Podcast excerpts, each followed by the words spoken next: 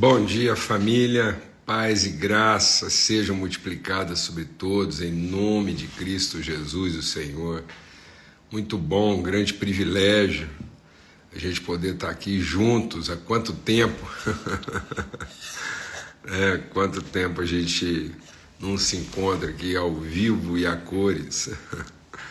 Graças a Deus, muita agenda muito intensa, viagens Os amigos estão a posse aí, chegando, graças a Deus.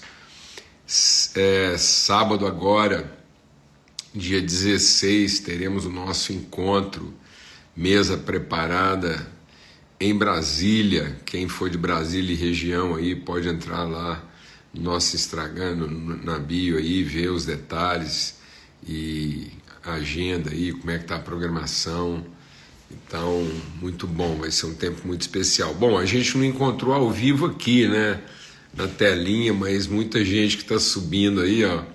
Tô vendo aí, a gente teve o privilégio de encontrar, abraçar, estar tá junto, viver momentos assim muito especiais, muito especiais mesmo. Forte abraço para todo mundo aí. Tô aqui falando da cozinha da minha casa aqui, lugar muito especial. Então, lugar de, de mesa mesmo para muita gente, tem sido casa cheia o tempo todo, irmãos, amigos, filhos chegando e saindo o tempo todo. Muito bom, graças a Deus. Cezão, Rio de Janeiro, tá aí firme. Saudade, amigo, saudade de todos aí, né, que a gente está vendo aqui agora, entrando aí. E muito bom. Queria compartilhar com vocês um princípio assim. É, é, algo assim mesmo redentivo na nossa vida, quero compartilhar algo assim redentivo, desafiador e a gente poder então orar agora e, e entrar mesmo na presença, entrar na presença do Pai, assentar, fazer aquietar a nossa alma. Amém? Pai, muito obrigado, obrigado, Senhor, pelo teu amor, tua bondade, tua fidelidade renovado sobre nós. Obrigado pela mesa que o Senhor prepara na tua presença, Senhor. E somos os teus filhos, e é tudo nós queremos agora fazer aquietar a nossa alma, sermos ministrados pelo Senhor. Espírito Santo de Deus, ministra mesmo na nossa vida, transforma o nosso entendimento, ilumina, Senhor, os olhos do nosso entendimento, nós clamamos. Guarda-nos do mal, guarda-nos, ó Deus da usura, da cobiça, do direito. Em nome de Cristo Jesus, pelo sangue do Cordeiro, faz-nos instrumentos da tua justiça, ó Pai. Ó Senhor, que nosso entendimento seja lavado, nossa alma, nosso coração, inspirados pelo Senhor segundo a tua palavra, no nome de Cristo Jesus. Amém. Amém. Graças a Deus. Vamos abrir nossas Bíblias aí no livro de Romanos, a carta de Paulo aos Romanos, no capítulo 12.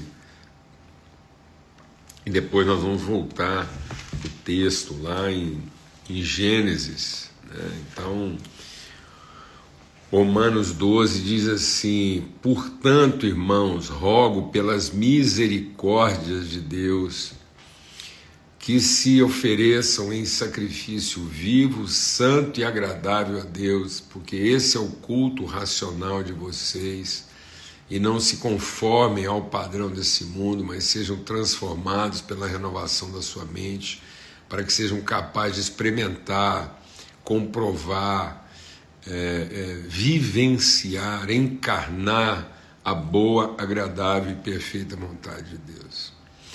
Então há um princípio para que nós possamos encarnar, para que nós sejamos a encarnação daquilo que é a vontade de Deus.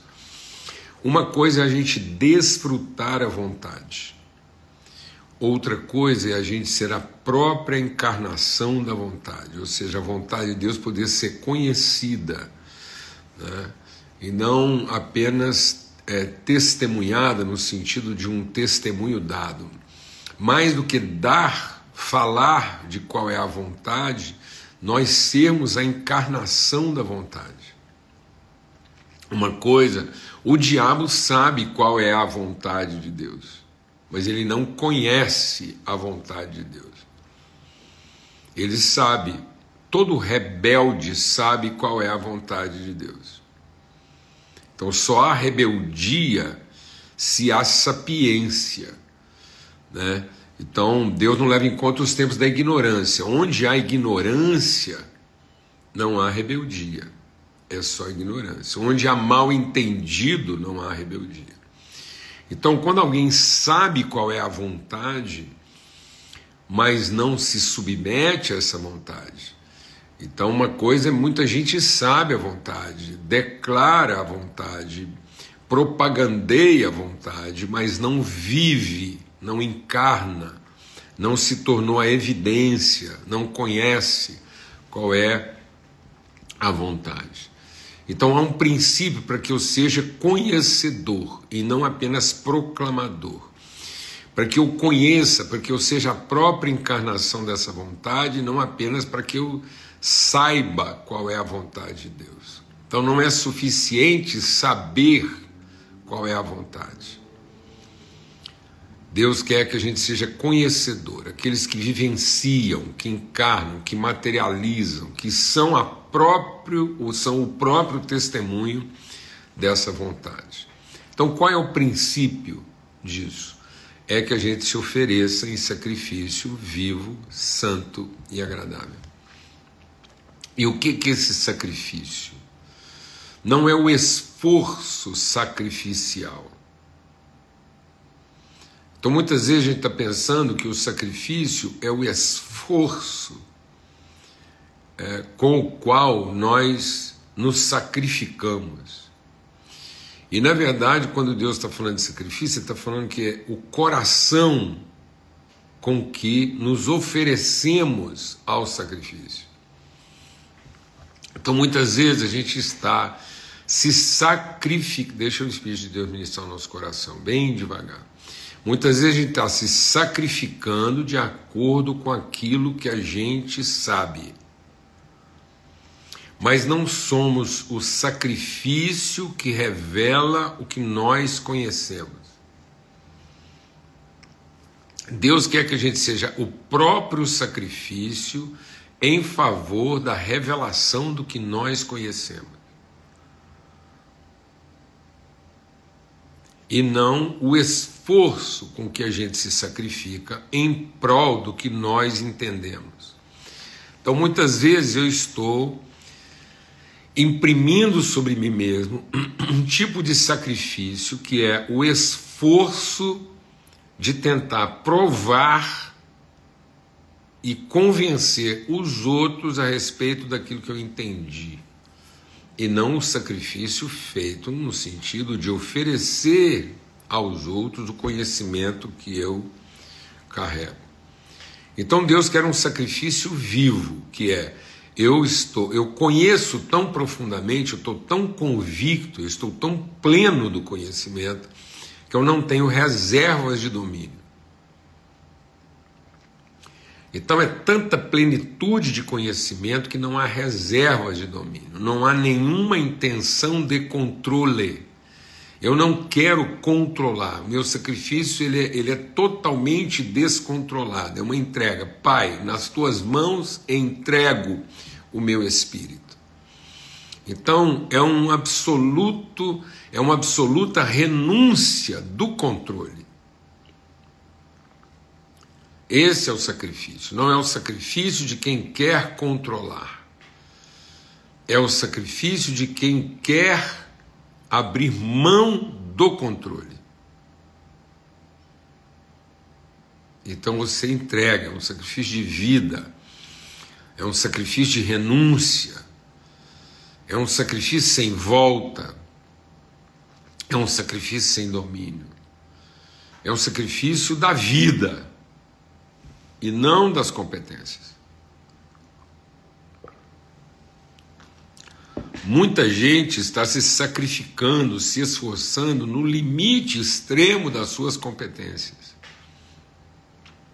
mas não na condição absoluta da sua consciência. Então Deus quer um sacrifício na condição absoluta da nossa consciência e não no limite extremo da nossa competência. Vou repetir. Deus está nos convocando para um sacrifício na condição absoluta da nossa consciência e não no limite extremo da nossa competência. Então, esse é o sacrifício vivo, porque ele é santo. Ele é santo por quê? Porque ele não pretende, ele não impõe, ele não requer nem um tipo de reconhecimento. Então ele é um sacrifício vivo, porque ele é o sacrifício da própria vida, no absoluto da sua consciência, e ele é santo, porque ele não requer, ele não impõe, ele não demanda, ele não exige, ele não imprime nenhum tipo de reconhecimento, de pressuposto ou de expectativa. Santo, totalmente puro, isento ele é um sacrifício espontâneo da própria vida. Por isso ele é agradável. É, ele não é agradável. Então, em nome de Cristo, ele é agradável. Então, o sacrifício vivo, ele é santo. Ele é santo porque ele é espontâneo. E sendo espontâneo, ele é agradável porque ele não imprime nenhum tipo de reconhecimento. Amém? Esse é o sacrifício que experimenta, que encarna, que testemunha, que evidencia, que manifesta e principalmente que transmite, que comunica qual é a perfeita, boa e agradável vontade de Deus. Então agora nós vamos lá em nós vamos lá em, em, em Gênesis. E aí a gente vem aqui em Gênesis no capítulo 4, e vamos ler Gênesis 4. Adão teve relações com Eva, sua mulher, e ela engravidou e deu à luz Caim. Disse ela, com o auxílio do Senhor, tive um filho homem. Voltou a dar à luz, dessa vez, a Abel, irmão dele. Abel tornou-se pastor de ovelhas e Caim agricultor. Passado algum tempo, Caim trouxe do fruto da terra uma oferta ao Senhor. Abel, por sua vez, trouxe as partes gordas das primeiras crias do seu rebanho. O Senhor aceitou com agrado Abel e sua oferta, mas não aceitou Caim e a sua oferta. Por isso Caim se enfureceu e o seu rosto se transtornou. O Senhor disse a Caim: Por que, é que você está furioso? Por que se transtornou o seu rosto?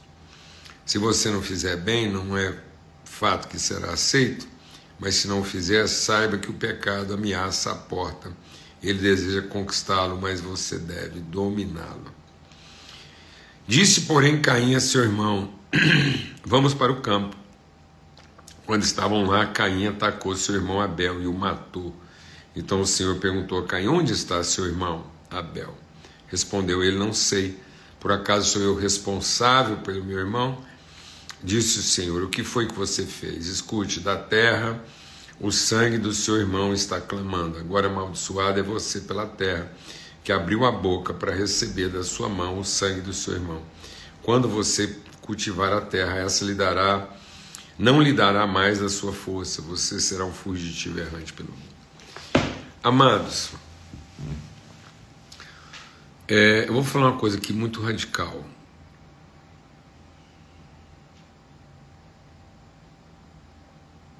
Caim encontrou maldição para sua vida. Não depois de ter saído do bordel. Ele encontrou maldição para sua vida depois de ter dessignificado o sentido do culto. O culto mal significado pode nos amaldiçoar mais do que qualquer outra prática pecaminosa que a gente possa viver na vida.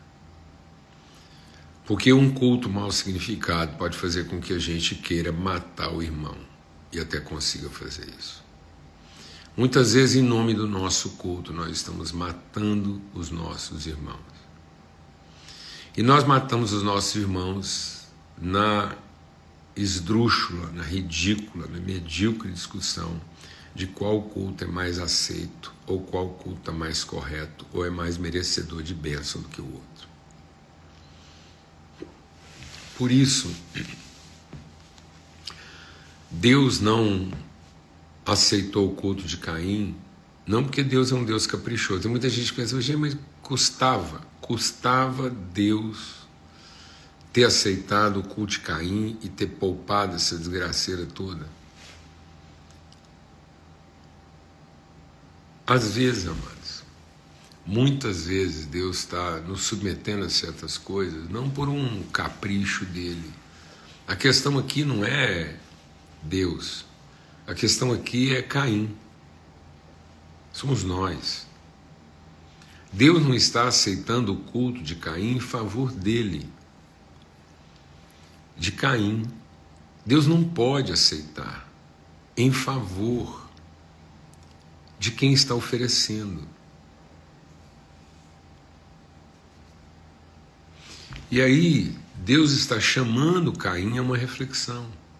Caim, volta lá, presta atenção, não é isso, não é isso. Não é o seu esforço. Caim, Caim está sacrificando. Houve um esforço. Houve um esforço litúrgico, cultico. Caim se organizou. Até onde consta, a iniciativa primeira do culto foi de Caim, não foi nem de Abel. O texto deixa margem para a gente pensar que quem primeiro pensou o culto foi Caim, não foi Abel. E não foi bagunçado, ele foi lá, ele se organizou, uma liturgia organizada, um programa bem feito. Quem sabe cantou um hino, organizou direitinho, colocou as ofertas lá, acendeu o fogo. Não é bagunçado, não. Deus não está Deus não está condenando a desorganização de Caim. Deus não condenou sua liturgia, Deus não veio discutir a liturgia. Deus não veio discutir a liturgia, falou, ok, da próxima vez você começa assim, escolhe outro semestre. Não, Deus está conversando sobre o coração. E aí, o que que compromete, o que que torna o nosso culto a Deus? Deus Caim não foi amaldiçoado porque ele fez um culto a diabo. Caim não foi amaldiçoado porque ele fez um culto pagão. Caim não foi amaldiçoado porque ele fez um culto a um outro Deus. Caim está evocando maldição sobre si porque, na sincera intenção de fazer um culto, de organizar um culto, ele acabou é, encontrando no culto a forma de fazer valer o seu direito. Reconhecimento, expectativa. Então, toda vez que a gente atrela expectativa, toda vez que a gente atrela reconhecimento, toda vez que a gente atrela controle, quem quer controlar pessoas quer controlar Deus, amado. Porque muitas vezes nós não queremos conhecer as pessoas na forma como Deus as fez, nós queremos discutir com Deus por que é que as pessoas são assim. Então, como a gente não consegue controlar Deus, a gente começa a querer controlar aquilo que ele fez. E que é a expressão mais exata de quem ele é. Então a gente não quer conhecer Deus numa nuance diferente. A gente não quer ouvir o que, que Deus quer nos ensinar a partir de uma pessoa totalmente diferente da gente.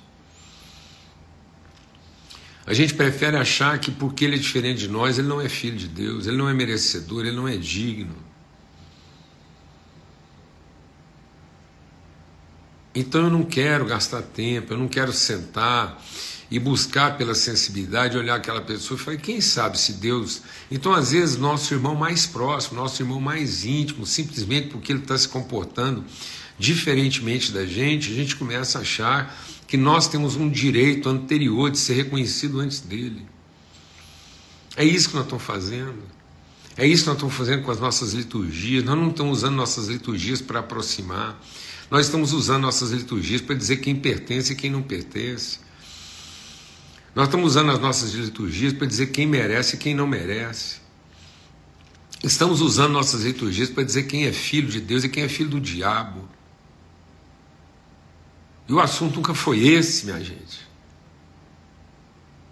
A liturgia nunca foi para carimbar, a liturgia nunca foi para carimbar, nunca foi para recompensar, a liturgia nunca foi para legitimar, dar legalidade dá direito sobre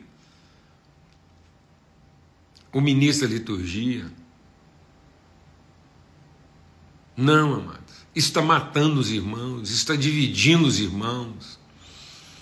E há sacrifício, há sacrifício, muito sacrifício, dá uma trabalheira desgraçada. Eu vou falar a palavra aqui, desgraçada, não como quem está usando um palavrão, uma trabalheira desgraçada, uma trabalheira sem a menor expressão de graça, de favor, de misericórdia, de bondade. Porque é um enquadramento uma coisa nichada, uma coisa fragmentada, uma coisa que, que rumina e destila mais ressentimento, mais juízo e condenação do que misericórdia. Estamos usando o púlpito para dizer quem presta e quem não presta. Estamos usando nossos estudos bíblicos para dizer quem merece e quem não merece. Estamos usando nossa, nossa suposta e nossa pretensa teologia para dizer quem é de verdade, quem é de mentira.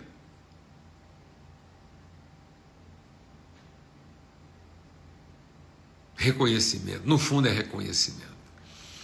No fundo é vaidade, no fundo a gente espera que ao final do nosso culto Deus esteja sentado lá nos aplaudindo, nos aplaudindo e dizendo: então tá bom, agora que você tocou meu coração, agora que você me sensibilizou, agora que essa, esse culto foi tão bom, me pede o que você quiser. Deus misericórdia. Sabe, amados, o culto vivo, santo e agradável é o sacrifício de si mesmo. Não é o sacrifício em favor de nós, é o sacrifício de nós em favor do outro.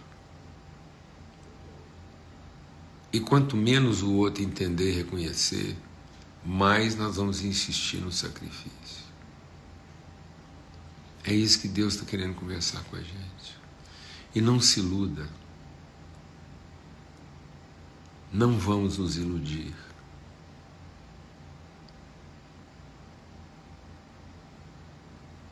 Ainda havia esperança para Caim. Havia esperança para Caim. Porque Deus chamou ele para conversar. Caim, será que a sua indignação não é exatamente a evidência de que seu culto não era aceitável. Quantas vezes, amado?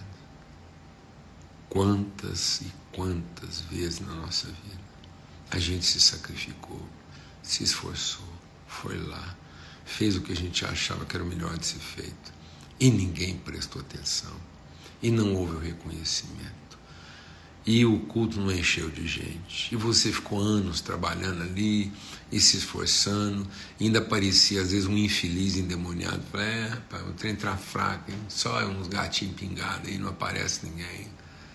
E o povo indo atrás de mais sacrifício, para ver se mais pessoas reconhecem o esforço. Quantas vezes, quantas vezes, depois do nosso sacrifício, do nosso esforço, só o que existe é desapontamento, cansaço, frustração, a sensação de que Deus nem prestou atenção, a sensação de que onde é que você estava Deus, onde você estava, eu aqui me sacrificando, eu fazendo o meu melhor, eu ensaiei, eu preparei a liturgia, eu fiz o estudo, eu preguei a mensagem expositiva, tinha três pontos, o tema era bom, o louvor estava bom, eu organizei o ministério, eu fiz tudo, fiz tudo. Eu fiz tudo que o Senhor me mandou e terminei aqui sozinho, ninguém está nem prestando atenção, ninguém está nem aí. Eu acabei com eu acabei com todos os profetas de Baal e estou aqui sem nenhum reconhecimento. Elias, Caim. E Deus vem conversar com a gente. E sabe o que é terrível, mano? Nem sempre funciona. Nem sempre conversar com o próprio Deus. Funciona. Porque às vezes o nosso senso de direito já foi tão longe que o amor se esfriou completamente no nosso coração. Com Elias funcionou, Deus teve uma conversa com Elias, falou: Elias, é razoável essa sua indignação. E aí o que, que Deus entregou para Elias? Um irmão. Um irmão. A amizade de um irmão salvou Elias. Mas Deus foi lá conversar com Caim. Fala, Caim, é razoável. Será, Caim, que esse sentimento, essa raiz de amargura que você está sentindo, não é exatamente a prova de que alguma coisa está muito errada no seu coração? Antes de você pensar que são os outros que estão errados, que ninguém prestou atenção, que ninguém sabe, que ninguém deu valor no, no seu esforço, no seu sacrifício. Será que não é exatamente aí que está o seu grande equívoco? Mas Caim estava totalmente surdo, até para Deus. E sabe o que, que ele fez? Ele foi lá encontrar uma forma de matar o irmão. Sabe, amados, o nosso desapontamento com o culto a nossa necessidade de sermos aceitos no culto está fazendo com que a gente muitas vezes maquine formas de matar o irmão. E mata de várias formas. Mata abandonando. Quantos irmãos, quantos irmãos, cansados de se esforçarem e não serem reconhecidos nos seus ministérios, abandonam os irmãos. Vão cantar noutra freguesia porque não querem o sacrifício vivo, santo e agradável. Amém. Então, em nome de Cristo Jesus, pelo sangue do Cordeiro, né, vamos meditar sobre isso antes que a gente comece a derramar mais maldição sobre a terra. E a pergunta hoje é: para que o nosso sacrifício seja vivo, santo e agradável, ele tem que ser respaldado pela nossa condição de responder a pergunta: onde está o nosso irmão quando esse sacrifício é feito? Em que lugar? Em que lugar da nossa vida ficou o nosso irmão enquanto nós estávamos fazendo o nosso sacrifício? Amém? Em nome de Cristo Jesus, o Senhor, um forte abraço a todos. Essa semana, se Deus quiser, a gente vai conseguir ter mais tempo juntos. Vamos lembrar que nós estamos vivendo aí o Setembro Amarelo, é um mês todo dedicado ao combate ao suicídio. A gente vai falar mais sobre isso essa semana, então um forte abraço, fica na paz e até amanhã, se Deus quiser.